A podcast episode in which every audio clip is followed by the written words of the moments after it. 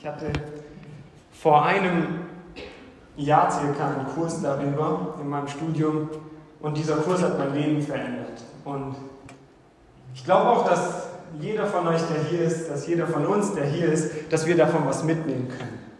Gestern Abend als, ähm, hat mich jemand gefragt, als wir Mellys Geburtstag gefeiert haben, Otti, über was wirst du, oder nein, die haben gefragt, Otti, wo schaust du morgen Abend das Champions League-Finale?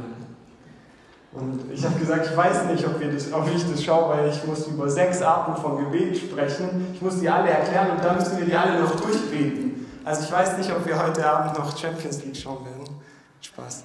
Ähm, ich werde mein Bestes geben. Und zwar, wir werden über sechs Arten von Gebet sprechen. Und ich möchte dich ermutigen, mitzuschreiben. Auch wenn du nur sechs Punkte aufschreiben wirst, das, das kann dir helfen. Also mir hat es geholfen, dass mein Gebetsleben lebendiger wird. Und dass ich in meinem Gebetsleben mehr von Gott höre. Und dass ich mehr Gott erlebe. Und ich möchte, dass wir alle diese Erwartung haben heute Abend, dass Gott zu uns sprechen will. Und ich bin mir sicher, dass er das tun will. Aber bevor ich damit anfange, will ich noch mal kurz über Gebet sprechen. Wir, wir sprechen hier seit Wochen über Gebet, aber ich möchte euch noch mal daran erinnern, was Gebet überhaupt ist. Bevor wir über Arten von Gebet sprechen, sollten wir es erstmal definieren. Und zwar habe ich eine gute Definition gefunden. Gebet ist das Gespräch mit Gott.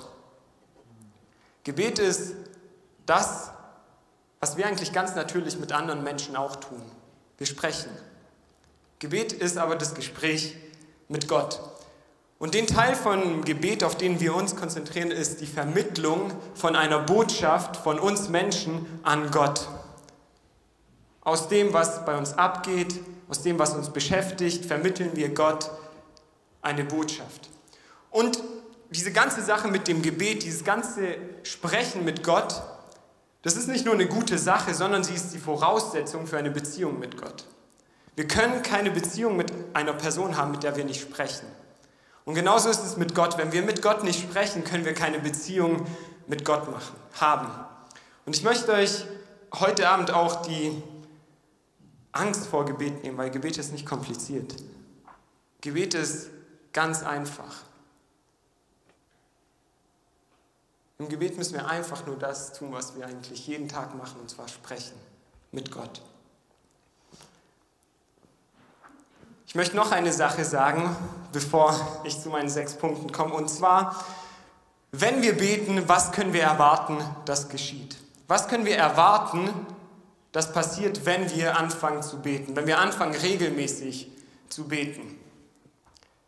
Und ich habe mal ähm, Mittwochabends hier eine Predigt halten müssen über das, was wir erwarten können, wenn wir beten. Und da habe ich ein paar Punkte gehabt und ich will euch einfach nur in diese Punkte mitnehmen, damit wir diese Erwartung haben, wenn wir beten, dass wir eine Erwartung daran haben, was passieren kann. Und zwar das erste ist, Gebet macht uns sensibel für das Sprechen von Gott. Gebet macht uns sensibel, dass wir das hören, was Gott uns sagen will. Und dass Gottes Kraft an die Stellen in unserem Leben fließen kann, wo wir es gerade brauchen. Wenn wir beten, dann zeigt uns Gott, hey, diesen Bereich, wo da noch die Verletzung ist, dort, wo Unvergebung noch drin ist, dort, wo du noch jemandem etwas nachträgst, dort muss meine Kraft vielleicht reinfließen. Gebet macht uns sensibel für sowas. Das Zweite, was passiert, wenn wir beten, da habe ich eine Geschichte aus ähm, dem Alten Testament benutzt, aber die will ich jetzt nicht erwähnen, weil ich keine Zeit habe. Und zwar, wenn wir beten, dann passiert Befreiung. Dann werden wir befreit von Verzweiflung, von Ängsten, von Süchten, vielleicht auch von, wie wir uns selbst sehen, von einem schlechten Bild von uns selbst. Danach, wenn wir beten, was passieren kann, ist Heilung. Wenn wir beten, heilt Gott. Wenn wir beten, dann spricht Gott zu uns, das nächste. Wenn wir beten, dann verändert sich unsere Zukunft. Und wenn wir beten, dann verändert sich auch unser Denken. Ich habe dafür für jedes dieser Punkte eine Bibelstelle benutzt, aber das werde ich heute Abend nicht machen, weil das nicht mein Thema ist. Aber ich will einfach nur, dass wir erwarten, dass diese ganzen Dinge passieren können, wenn wir mit Gott sprechen. Wenn wir mit Gott eine Beziehung haben, können diese ganzen Dinge in unserem Leben geschehen. Und ich finde, es ist voll Hammer, von Gebet zu hören. Und das machen wir hier seit einigen Wochen. Wir hören sehr viel übers Gebet. Aber nach einer Zeit kommt man immer an den Punkt und fragt sich, okay, wie mache ich das jetzt eigentlich? Wie soll ich beten? Wie sollen wir beten? Und darum geht es heute Abend. Die Jünger von Jesus, also seine Nachfolger, hatten die gleiche Frage an Jesus. Sie haben Jesus gefragt, Jesus, bring uns mal bei, wie wir beten sollen. Und das macht Jesus auch. Die Geschichte könnt ihr nachlesen in Matthäus irgendwo, glaube 6. Dort sagt Jesus den Jüngern so viel, wenn ich es in meinen Worten zusammenfassen soll. Wenn ihr betet, dann seid ehrlich und echt. Wenn ihr betet, dann seid ehrlich und versucht nicht irgendwas zu zeigen, was ihr nicht seid. Sondern er sagt, wenn ihr betet, dann schließt euch ein, wo ihr alleine seid. Und sagt dann Gott genau das, was auf eurem Herzen ist. Wenn ihr betet, dann seid ehrlich und echt. Wenn man so in die Gemeinde geht, kann man dieses Bild vom Gebet haben, dass wir irgendwas für religiösen Wörter benutzen müssen oder auf einer gewisse Floskeln sagen müssen, damit Gott uns hört. Aber Jesus sagt uns, dass Gott solche Gebete nicht will. Gott interessiert es nicht, wenn wir schöne Worte benutzen, sondern Gott interessiert es erst, wenn wir ehrlich und echt sind. Gott will nicht, dass wir ihm was vorspielen. Und wenn, wenn du heute Abend eine Sache mitnehmen nimmst, dann, dann ist es das, wenn du betest, dann bete ehrlich. Sag Gott einfach das, was wirklich abgeht in deinem Leben. Und rede mit Gott genau darüber. Das ist die eine Sache, wenn du nur eine Sache mitnehmen willst, die du heute Abend mitnehmen sollst.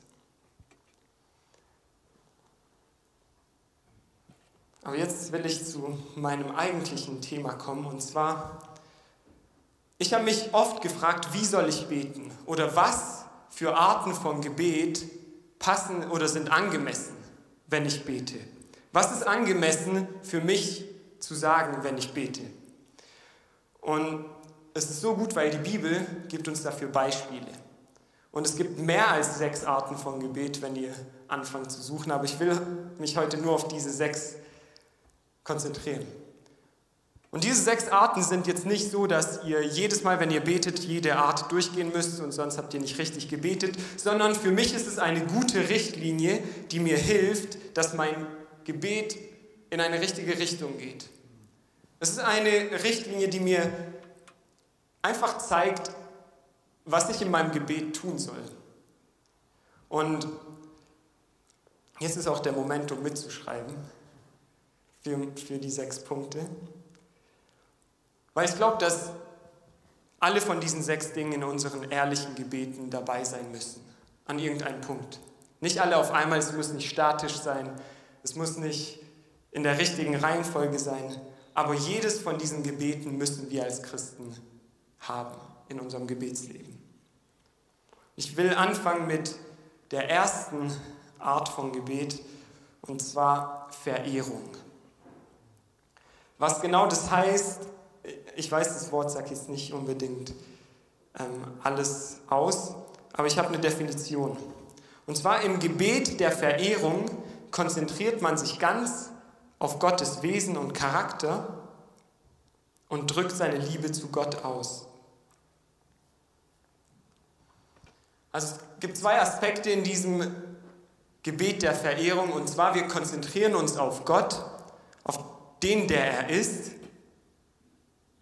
und wir drücken ihm unsere Liebe aus. Ich habe auch für jede Art ein paar Bibelstellen mitgebracht, die uns Beispiele davon geben. Das ist für uns nicht nur so eine ja, Gebet der Verehrung, aber wie mache ich das jetzt eigentlich? In der Bibel gibt es sehr viele Beispiele davon. Und ich habe eins gefunden im Psalm 95, Vers 3 bis 7 und später habe ich noch eine Bibelstelle in Psalm 18. Aber ich will jetzt die im Psalm 95 vorlesen. Und dort macht der Schreiber genau das. Und zwar Er konzentriert sich auf Gottes Wesen und Charakter. Also er macht sich bewusst, wer Gott ist und was Gott tut. Hier steht, denn der Herr ist ein großer Gott und ein großer König über alle Götter. Die tiefsten Abgründe der Erde, er hält sie in seiner Hand. Und die Gipfel der Berge, auch sie gehören ihm. Ihm gehört das Meer, er hat, er hat es ja geschaffen. Und auch das Festland haben seine Hände gebildet. Vers 6 überspringe ich, aber in Vers 7 steht dann, denn er ist unser Gott und wir sind sein Volk, die Schafe auf seiner Weide. Er leitet uns mit eigener Hand. Ich finde, in diesen Versen sehen wir extrem viel, was der Schreiber hier über Gott sagt, aber ich möchte mich auf diesen Punkt fokussieren bei dem Gebet der Verehrung und zwar auf die Konzentration auf Gott. Das ist das Erste, was wir machen. Wenn wir Gott verehren, dann konzentrieren wir uns nicht auf das, was gerade ich brauche, nicht das, was ich gerade von Gott bitte, sondern ich konzentriere mich darauf, wer er ist. Und ich habe festgestellt in meinem Leben, wie extrem wichtig genau diese Art von Gebet ist. Und ich glaube, dass es wichtig ist, dass wir uns immer wieder die Zeit nehmen, wenn wir beten und uns bewusst machen, wer Gott ist. Dass wir uns bewusst machen, dass er der Schöpfer von allem ist. Dass Gott mich geschaffen hat. Dass er der Herrscher über alles ist. Hier in den ähm, Versen benutzt der Schreiber dieses Bild, ihm gehört das Tiefste, was man findet, und auch die höchsten Berge gehören ihm. Aber auch, dass wir uns bewusst machen, dass Gott perfekt ist in allem, was er ist und was er tut und dass wir ihm deshalb vertrauen können. Und auch, dass er immer gnädig und barmherzig ist. Das ist wichtig, dass wir uns das bewusst machen, wenn wir beten, weil es ist nun mal so, dass wir Menschen oft Fehler machen. Wir machen Fehler und wir wir müssen uns bewusst sein, dass wenn wir zu Gott kommen, dann wird er gnädig mit mir sein. Egal was ich gemacht habe, Gott wird mir vergeben. Und dieses Bewusstsein brauchen wir, wenn wir beten. Und wenn wir uns das erstmal bewusst machen, wer Gott ist, dann werden unsere Gebete ganz anders aussehen. Aber es ist nicht nur wichtig, wer Gott allgemein ist, sondern wer er für uns ist. In der Bibel finden wir zum Beispiel das Vaterunser, dort wo Jesus seinen Jüngern beibringt, wie man betet, das fängt an mit dem Satz, unser Vater im Himmel. Gott ist unser Vater. Er ist der, der sich um uns kümmert, der, der das Beste für uns will. Er ist unser Beschützer. Er ist der, der uns zum Leben führt. Er ist unser Retter. Darüber, was ich vorhin gesprochen habe, dass wir nicht mehr vor einer Strafe Angst haben müssen, weil er die Strafe getragen hat. Und er ist der, der unser Anwalt ist, der immer für uns eintritt.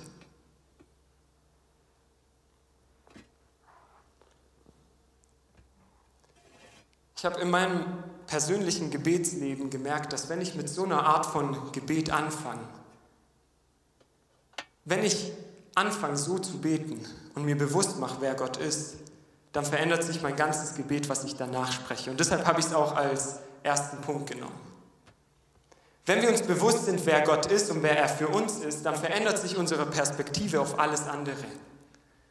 Wir kommen oft mit unseren Problemen beladen und mit unseren Lasten, aber wenn wir uns bewusst sind, dass Gott über allem steht und die Macht hat, alles zu lösen und er genau die Lösung für mich hat, dass er genau das weiß, was ich brauche, weil er mich geschaffen hat, weil er das Leben erfunden hat. Dann werde ich mit einer ganz anderen Erwartung beten. Dann wird meine Perspektive ganz anders sein, wenn ich weiß, wer Gott ist und wer er für mich geworden ist. Und deshalb will ich euch dazu ermutigen, wenn ihr betet, dann konzentriert euch erstmal auf Gott. Und manchmal sind es gar keine Worte, die du aussprichst. Manchmal machst du es dir einfach nur bewusst, wer Gott ist. Manchmal liest du vielleicht nur einen Vers und denkst darüber nach.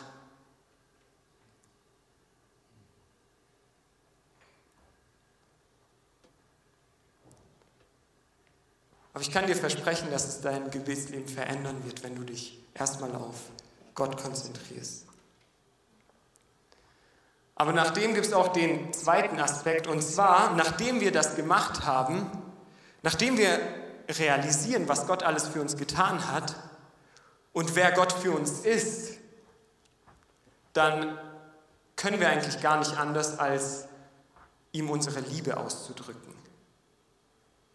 Wenn wir uns das alles vor Augen halten, dann können wir gar nicht anders, als ihm dafür Ehre zu geben. Ich habe hier auch ein Beispiel in Psalm 18, wo David schreibt, also im Vers 1 steht etwas über dem Psalm, hier steht, für den Dirigenten von David, dem Diener des Herrn. David richtete die Worte dieses Liedes an den Herrn an dem Tag, als der Herr ihn aus der Gewalt all seiner Feinde und auch aus der Gewalt Sauls errettete. Er sprach, ich liebe dich, Herr. Du bist meine Stärke. Der Herr ist mein Fels, meine Festung und mein Befreier. Mein Gott ist meine Zuflucht, mein Schild und mein starker Retter, meine Burg in sicherer Höhe.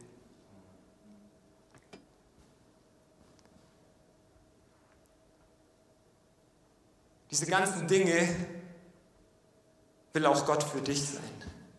Gott will der sein, bei dem du Schutz suchst. Und er möchte auch, dass wir das erleben. Und ich will dich einfach dazu ermutigen, dass du deine Liebe nicht zurückhältst. Dass du deine Anbetung nicht zurückhältst, wenn du dir bewusst bist, was Gott für dich getan hat. Wenn das für dich real wird, was Gott in deinem Leben getan hat und was er für dich möglich gemacht hat. Drück ihm dann deine Liebe aus. So wie David hier sagt, ich liebe dich, Herr. Und das ist alles. Das ist sehr einfach. Ich werde nicht bei jedem Punkt so viel Zeit verbringen. Ich wollte einfach nur diesen ersten Punkt, weil der mich extrem angesprochen hat.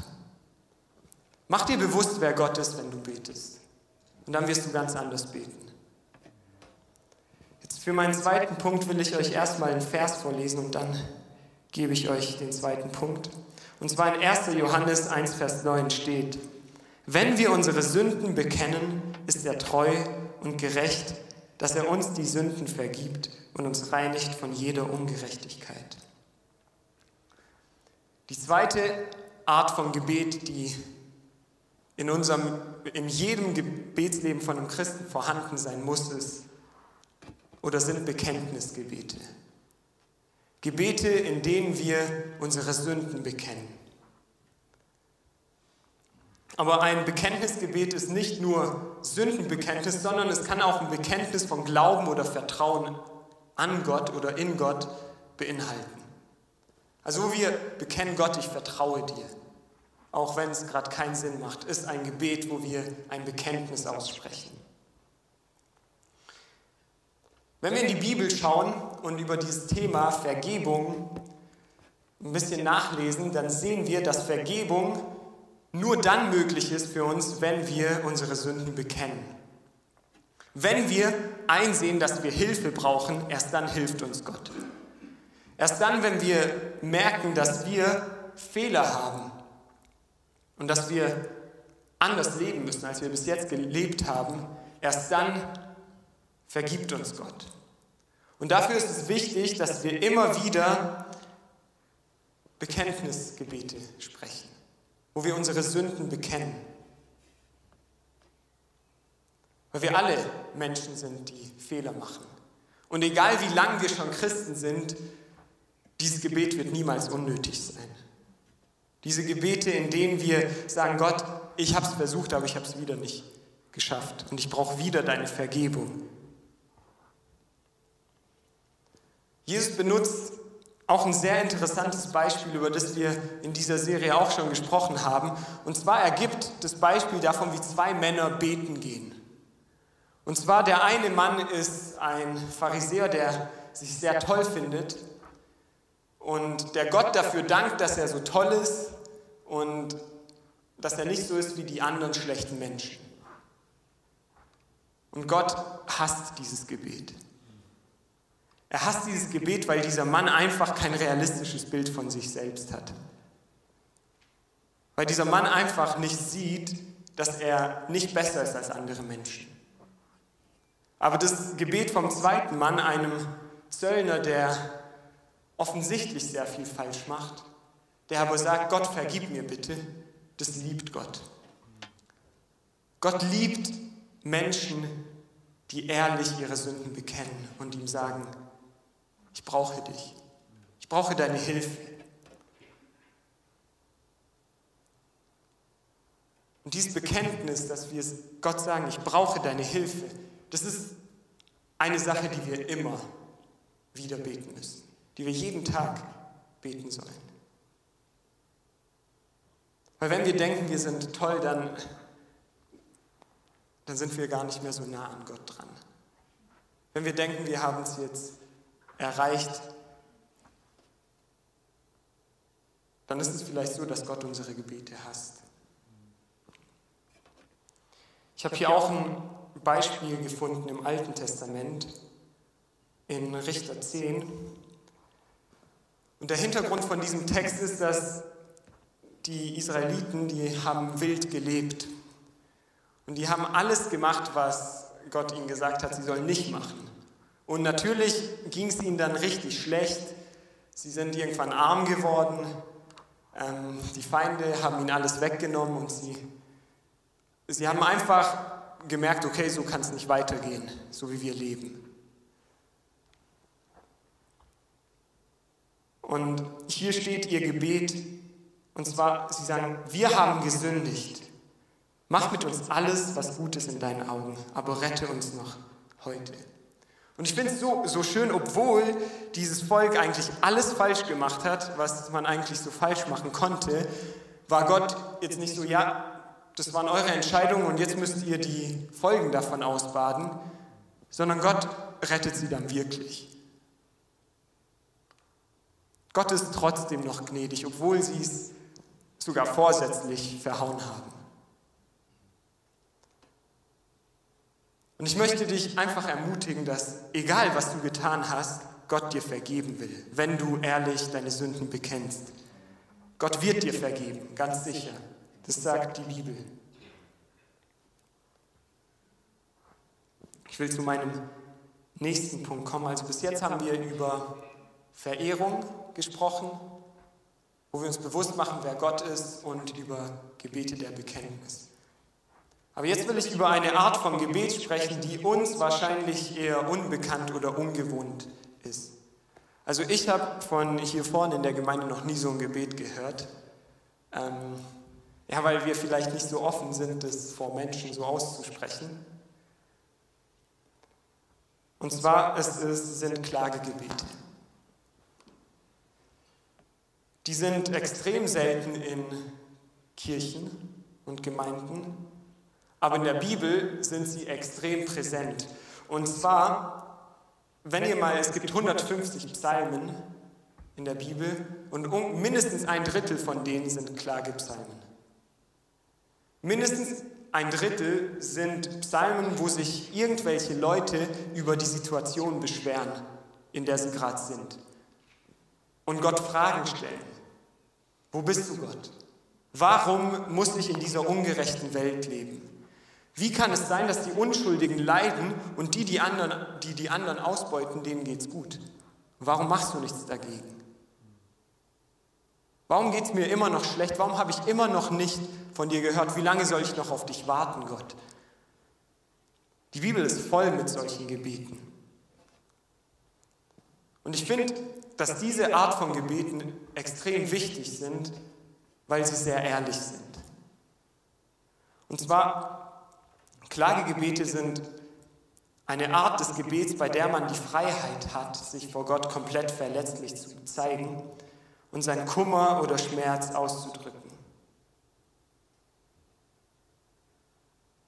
Ich habe da auch ein paar Beispiele, die ich vorlesen will und ich denke, wir alle haben schon mal so ähnliche Gebete gebetet, wie die, die wir hier lesen.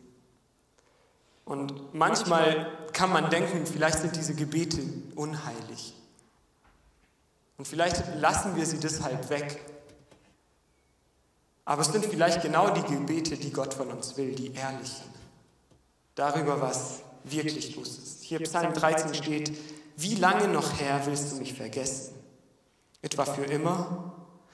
Wie lange noch willst du dich vor mir verbergen?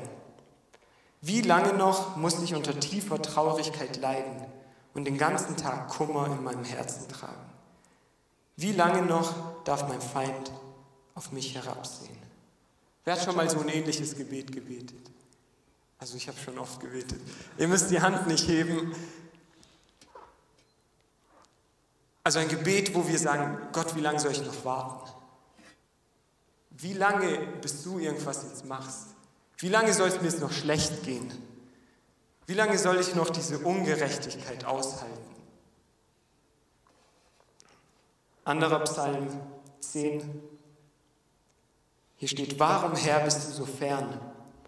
Warum verbirgst du dich in Zeiten der Not? Hochmütige Menschen, die Gott ablehnen, verfolgen die Wehrlosen und bringen sie durch ihre Intrigen zu Fall. Diese Gottlosen prahlen auch noch damit, dass ihre Gier keine Grenzen kennt. In ihrer Habsucht verspotten sie den Herrn und verachten ihn. Stolz behaupten sie, Gott kümmert sich sowieso nicht um das, was wir tun. Es gibt ja gar keinen Gott. Weiter reichen ihre Gedanken nicht. Dennoch führt ihr Weg sie stets zum Erfolg. Unendlich fern liegt ihnen der Gedanke, dass, sie einmal zur Rechenschaft, dass du sie einmal zur Rechenschaft ziehen könntest. Sie pfeifen auf jeden, der sich ihnen in den Weg stellt. Sie reden sich ein, uns bringt nichts zu Fall. Kein Unglück, Unglück wird uns jemals treffen, auch nicht in, der, auch nicht in künftigen Generationen. Dann ein paar Verse später stellt er noch eine Frage, und zwar, warum dürfen diese Gottlosen Gott verachten und sich einreden, dass du sowieso nicht, dich sowieso nicht, sowieso um nichts kümmerst. Also für mich klingt das nicht wie ein Gebet, das vor tausenden Jahren geschrieben wurde, sondern eins, das sehr aktuell sein könnte.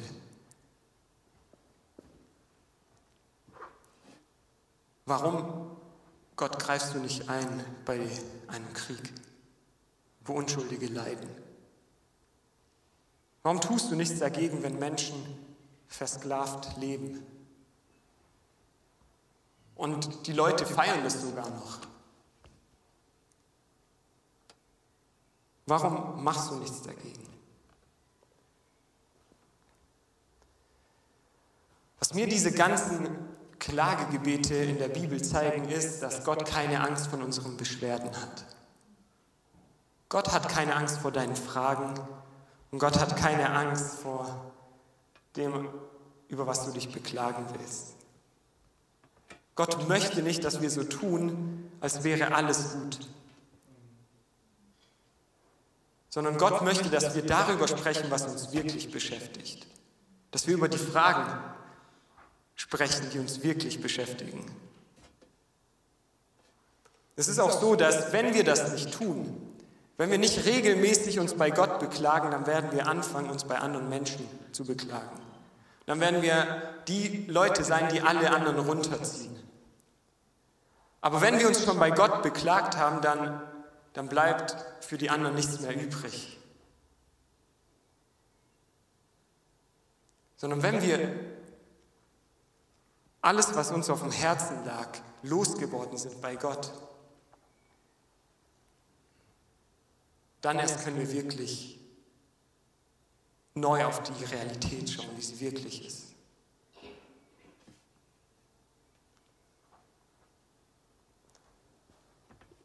Ich weiß nicht, ob ihr den Mut habt, diese Gebete zu sprechen in eurer stillen Zeit, aber ich habe Gott schon so oft genau in diesen Momenten erlebt, als ich mich beklagt habe. Habe ich gemerkt, wie er mich tröstet und wie er meine Perspektive komplett ändert.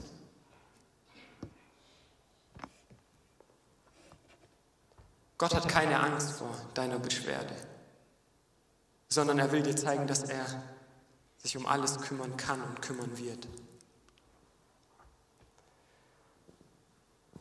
Was ich aber auch interessant finde bei diesen Gebeten ist, dass die ganzen Beschwerden nicht alleine dastehen.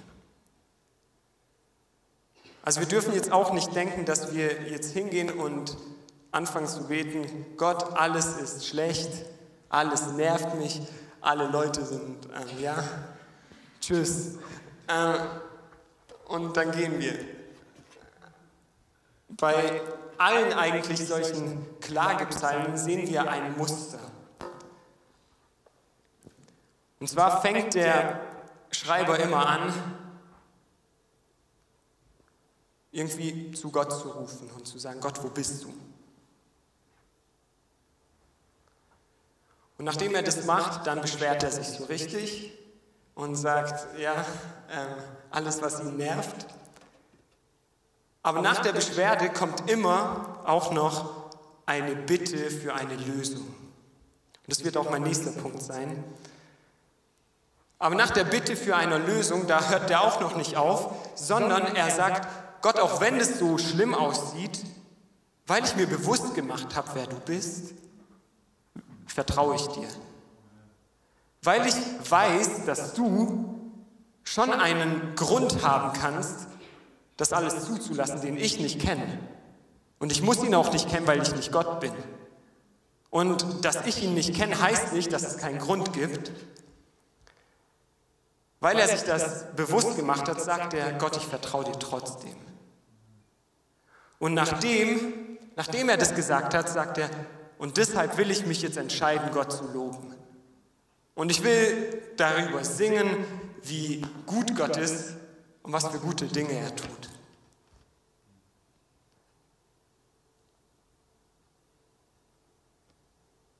Und das ist nicht, weil der Schreiber ignorant ist gegenüber der Realität, sondern weil er eine ganz neue Realitätsperspektive bekommt, während er seine Beschwerde los wird und sich bewusst macht, wer Gott ist.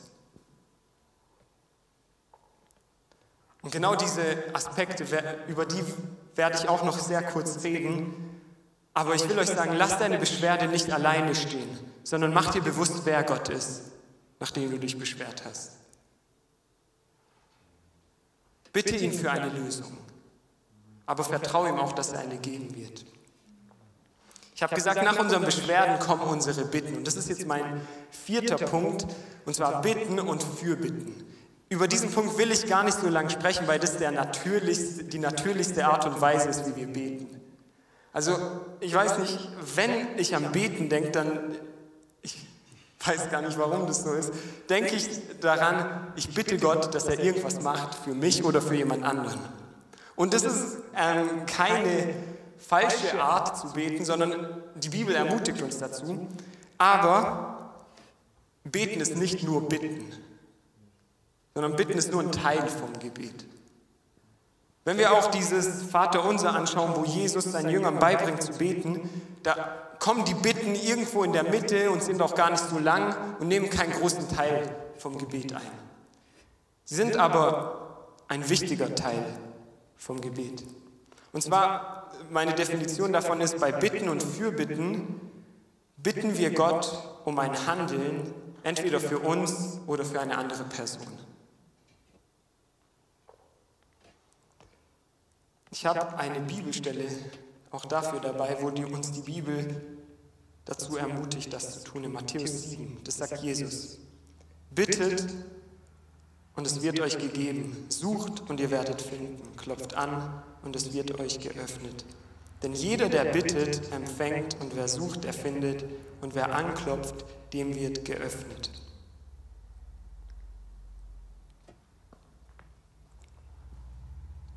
Durch diese Aussagen will Jesus uns sagen, dass wenn wir bittende Menschen sind, dann werden wir was bekommen. Wenn wir bitten, dann ist er ein Gott, der gerne gibt. Und ich habe noch einen Vers gelesen heute, und zwar, der steht in Jakobus, und zwar sagt Jakobus da, ihr habt nicht, weil ihr nicht bittet. Ihr habt nicht, weil ihr es nicht von Gott erbeten habt.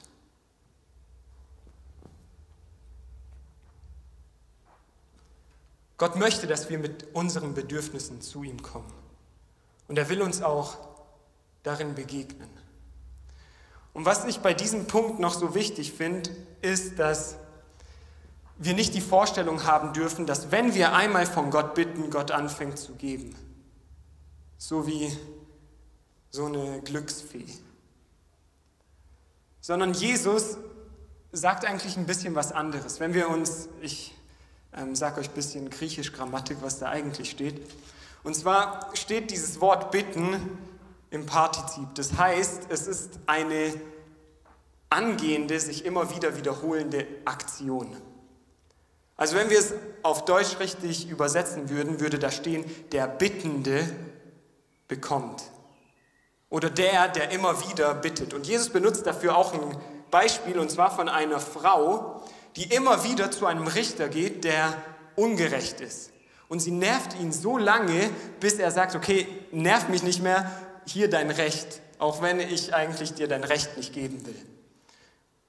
Und Jesus sagt, genau so sollen wir bitten. Wenn du Gott um etwas gebeten hast, es aber noch nicht passiert ist, dann will ich dir sagen, hör nicht auf zu bitten. Hör nicht auf. Jesus will dir was geben, aber vielleicht will er dir auch noch was beibringen in diesem Prozess, in dem du bittest. Oder vielleicht will er dir zeigen, dass das, wofür du bittest, eigentlich schlecht für dich wäre.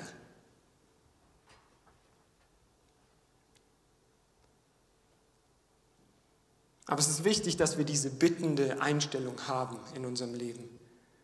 Dass wir irgendwo hartnäckig sind, wenn wir beten. Dazu ermutigt uns Jesus. Okay, ich komme zu meinen letzten zwei Punkten. Und zwar Nummer fünf sind Dankgebete. Nachdem Gott etwas tut in unserem Leben, nachdem er unsere Bitten beantwortet, ist es richtig von uns oder ist es das einzige Richtige für uns, ihm zu danken. Es ist eine Art von Gebet, in der wir Gott dafür danken, was er getan hat und was er immer noch tut und was er noch tun wird. Und was mir hier aufgefallen ist, als Christen haben wir immer einen Grund zu danken. Deshalb singen wir auch in unseren Liedern so oft, oder singen wir so oft dankbare Lieder, weil wir immer Gründe haben, Gott zu danken. Im Psalm 107 steht ab Vers 1, Dank dem Herrn, denn er ist gütig und seine Gnade bleibt für alle Zeiten bestehen. Das sollen alle sagen, die der Herr erlöst hat, die er aus der Gewalt ihrer Unterdrücker befreit. Also was, was hier steht, ist, jeder, der die Gnade von Gott erlebt hat, hat immer einen Grund zu danken. Und das sind wir. Wir, die wir erlöst sind von den ganzen Folgen unserer Sünden, wir haben immer einen Grund zu danken.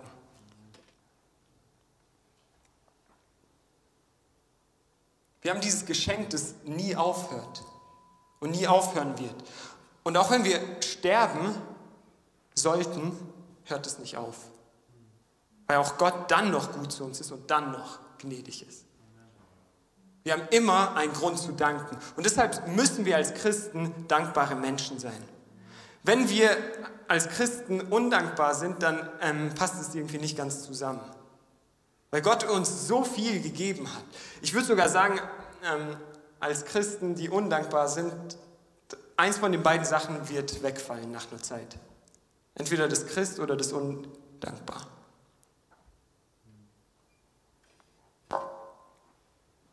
Als Christen haben wir immer einen Grund, dankbar zu sein. Und das sollen wir auch ausdrücken. Das ist das, was uns, nachdem wir uns bei Gott beschwert haben, in unserem Mund bleibt. Das, worüber wir danach noch reden. Wie gut Gott zu uns ist. Okay, ich komme endlich zu meinem letzten Punkt. Und danach will ich euch einfach ermutigen, in dieser Anbetungszeit, die wir haben werden, diese Arten von Gebet auszuprobieren oder Gott zu Gott zu sprechen, mit genau dem, was bei dir heute Abend dran ist. Vielleicht alle sechs, vielleicht nur ein paar davon. Aber ich möchte euch dazu einladen. Und zwar sind die ist die letzte Art von Gebet Segensgebete. Und zwar im Gebet ist es sehr wichtig, im Gebet geht es nicht nur um uns, sondern im Gebet geht es auch besonders um andere. Und zwar Segensgebete sind Gebete, in denen wir Gutes über das Leben von anderen aussprechen. In der wir anderen Gutes wünschen und in, der, in denen wir nicht an uns denken. Und dabei ist es so wichtig, dass wir uns bewusst sind, dass unsere Worte, die wir über andere Leute aussprechen, die Kraft haben, Gutes im Leben von anderen Realität werden zu lassen. Ich sage das nochmal, und zwar unsere Worte haben die Kraft, Gutes im Leben von anderen Realität werden zu lassen. Das, was wir über andere Menschen aussprechen, kann in dem Leben von anderen wahr werden. Genauso ist es aber auch, wenn wir Schlechtes über andere aussprechen. Deshalb sollten wir das nicht machen. Die Bibel ermutigt uns nirgends zu Fluchgebeten, sondern nur zu Segensgebeten über andere. Und ich habe dafür auch ein paar, ähm, zwei Beispiele dabei. Aber noch eine Sache, die das tut, ist, wenn wir das aussprechen, dann gibt uns das einen hoffnungsvollen Blick in die Zukunft. Weil wir einfach sehen, was durch Gott möglich ist. Und zwar nicht nur für mich, sondern bei den Menschen um mich herum, in meiner Gesellschaft, in meinem Land. Ist Segen und Gutes möglich, weil ich dafür bete. Und die Bibel ermutigt uns dazu, für unser Land zu beten, für unsere Regierung, die Regierung zu segnen. In 4. Mose 6 steht, stehen ein paar berühmte Verse, und zwar hier steht, der Herr segne dich und behüte dich. Der Herr lasse sein Angesicht leuchten über dir und sei dir gnädig. Der Herr hebe sein Angesicht auf dich und gebe dir Frieden. Und so sollen sie meinen Namen auf, den, auf die Kinder Israels legen und ich will sie segnen. Also Gott sagt, so sollt ihr einander segnen. Ihr sollt einander Gutes und Schutz wünschen. Dann sollt ihr einander Gnade von Gott wünschen. Dann sollt ihr Frieden einander wünschen. Und wenn ihr das macht, dann wird Gott es tun, sagt er sogar noch dazu. Dann Psalm 20, Vers 2. Der Herr erhöre dich, wenn du in Not zu ihm rufst. Der Name des Gottes Jakobs schütze dich. Er sende dir Hilfe aus, dem Heiligtum von Zion aus gebe er dir Beistand. Er schätze alle Opfergaben, die du ihm gebracht hast, dein Brandopfer nehme er gerne an. Er gebe dir, wonach du dich von Herzen sehnst und führe alle deine Pläne zum Ziel. Mir war das wichtig auch noch einzubauen, weil es eine Sache ist, die wir unbedingt anfangen müssen. Und zwar einander zu segnen. Und wenn du jetzt gleich in der Gebetszeit den Drang spürst, irgendjemanden über irgendjemanden Gutes auszusprechen, dann mach das. Mach genau das, was hier steht, wünsch der Person Gutes. Wünsche ihr, dass Gott etwas in ihrem Leben tut, was sie bis jetzt noch nie erlebt hat.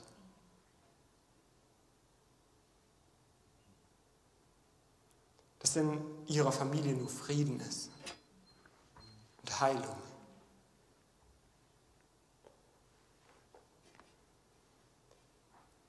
könnt gern mit mir aufstehen.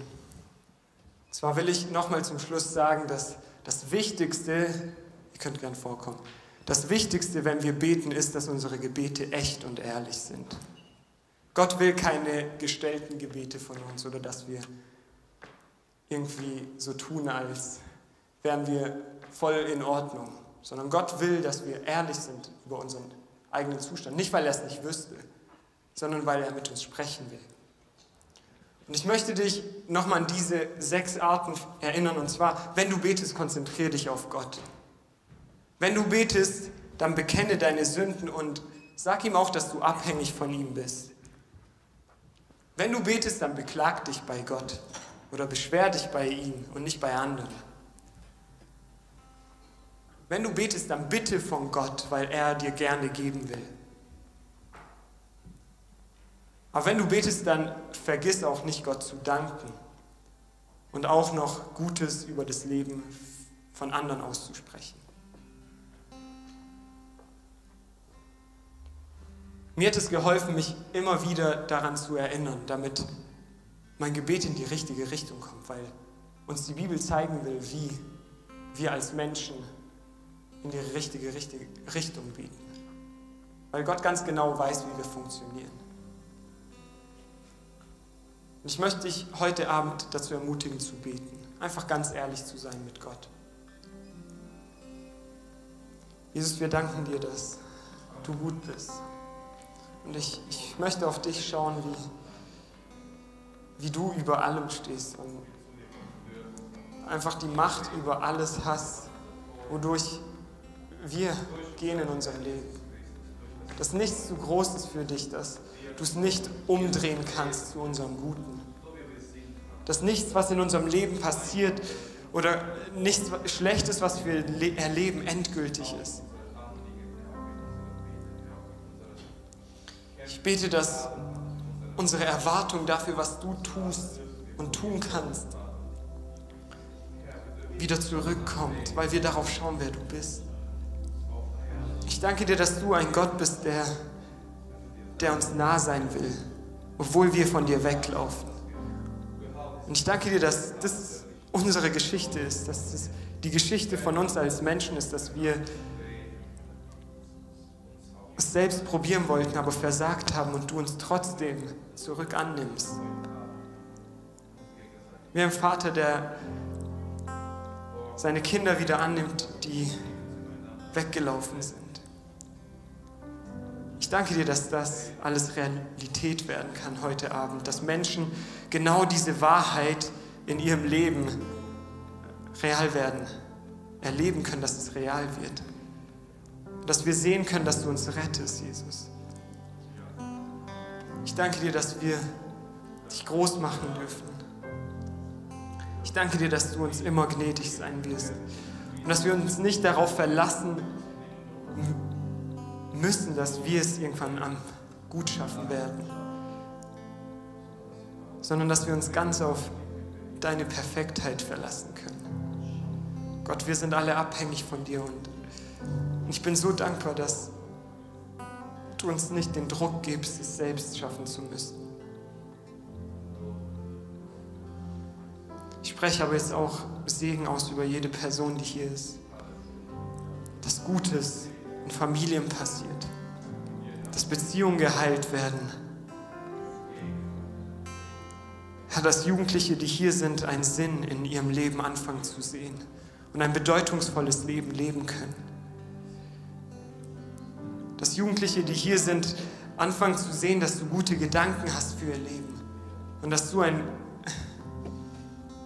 eine Zukunft für sie hast, in der ein erfülltes Leben wartet. Nicht unbedingt ein einfaches, aber ein erfülltes.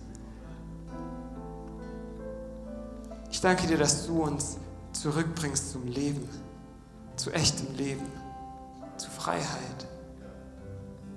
Und ich danke dir, dass wir das auch in unserem Leben erleben dürfen. Wir wollen das aussprechen und in Anspruch nehmen in unserem Leben. Als Jugend wollen wir ein Ort sein, wo, wo wir einander lieben und einander aufhelfen. Wo wir diesen Segen nicht nur aussprechen, sondern auch dieser Segen füreinander sind.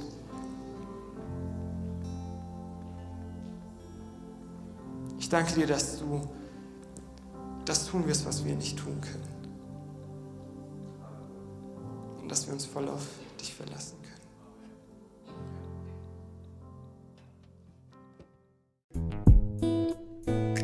Danke, dass du unsere Predigt angehört hast.